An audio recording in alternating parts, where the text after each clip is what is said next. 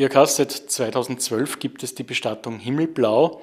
Was war denn die Intention, diese Bestattung zu gründen und am Markt anzubieten? Ja, unsere Idee war, dass wir ein, durch ein sehr individuelles und persönliches Service das Thema einfach besser machen, als es zum damaligen Zeitpunkt auch jetzt großflächig angeboten war. Das hat angefangen mit dem Namen, Bestattung Himmelblau. Oder unser Ziel war es natürlich, jeder Mensch möchte natürlich idealerweise im Himmel ankommen und wir haben uns als Wegbegleiter auf diesem Weg gesehen und einfach durch diesen persönlichen Ansatz, durch dieses Zeitnehmen auf das Eingehen der Hinterbliebenen, haben wir, glaube ich, einen ganz guten Weg eingeschlagen und die sind bis jetzt auch sehr erfolgreich gegangen. Und das war der Hintergrund der Gründung und es hat sich seitdem auch nichts geändert. Ja. Ausgehend von Ihrer Vision konnten Sie Ihre Mission umsetzen? Ja, zum Teil, ja. Also ich glaube, es ist uns ein äh, gutes Stück bereits gelungen. Wir sind ja schon durchaus bekannt, zumindest in Wien und Umgebung. Aber ich glaube, wir haben noch ein großes Stück vor uns.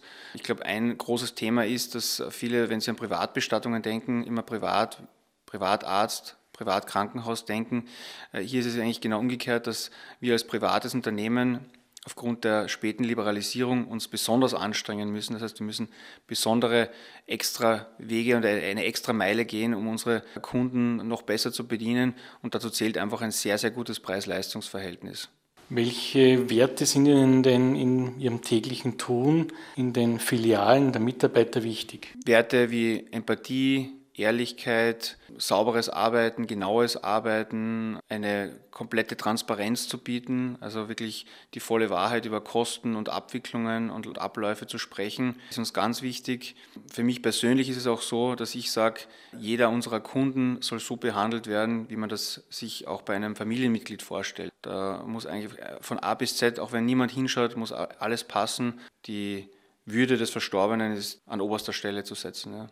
Jetzt ist ein Trauerfall eine Ausnahmesituation für Menschen. Auf was kommt es da darauf an, eben in der Begegnung mit dem Kunden? Diese emotionale Ausnahmesituation trifft jeden anders. Man schlaft oft schlecht, man ist quasi im wahrsten Sinne des Wortes neben der Spur. Also sich für diese Menschen, für die, für die Hinterbliebenen extra Zeit zu nehmen, ja, noch einmal ganz genau zu erklären, äh, wie geht es jetzt weiter, welche Möglichkeiten gibt es ja, und das auch ganz transparent aufzuarbeiten, ist, glaube ich, ganz zentral, wenn es wirklich um akut Trauernde geht. Für uns ist auch wichtig, dass wir natürlich auch kurze Wege haben, dass durch unser dichtes Filialnetz mit acht, bald neun Filialen wir sehr nah am Kunden sind. Das heißt, dass Kunden sich direkt und auf kurzem Wege beraten lassen können. Natürlich auch schon im Vorfeld. Das ist auch ein ganz wichtiges Thema, das Thema Vorsorge, sich bereits zu Lebzeiten Gedanken zu machen. Was will ich denn? Ja? Was stelle ich mir vor? Ja? Das auch wirklich festzuhalten, niederzuschreiben und auch mit den Angehörigen zu teilen. Aber viele möchten sich im Leben damit gar nicht beschäftigen. Wie kann man da motivieren? Ja, das ist äh, durchaus sehr menschlich und auch verständlich. Ja. Äh, mir geht es ja auch nicht anders als das Bestatter. Ja. Äh, verdrängt man das Thema natürlich, aber es ist Teil des Lebens und es wird uns alle treffen. Wir wissen nicht wann, aber es macht einfach Sinn, sich äh, wirklich damit zu beschäftigen, sich Gedanken zu machen, was möchte ich denn und diese Wünsche auch mitzuteilen, weil wenn ich sie für mich in meinem äh, Kopf abspeichere, werde ich diesen Wunsch nicht umgesetzt haben.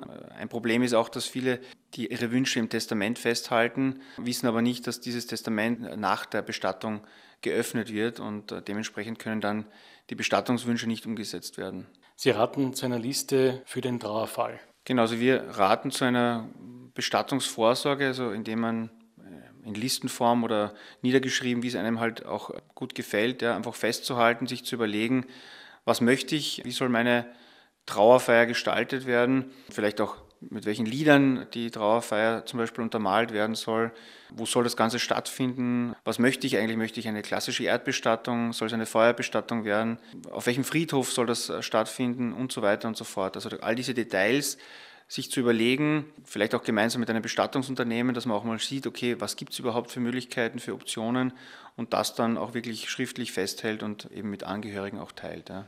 Das ist vermutlich für viele etwas Neues, sich damit zu beschäftigen zu Lebzeiten und dass es auch das Service gibt, zur Bestattung Himmelblau zu kommen und das zu besprechen und durchzugehen.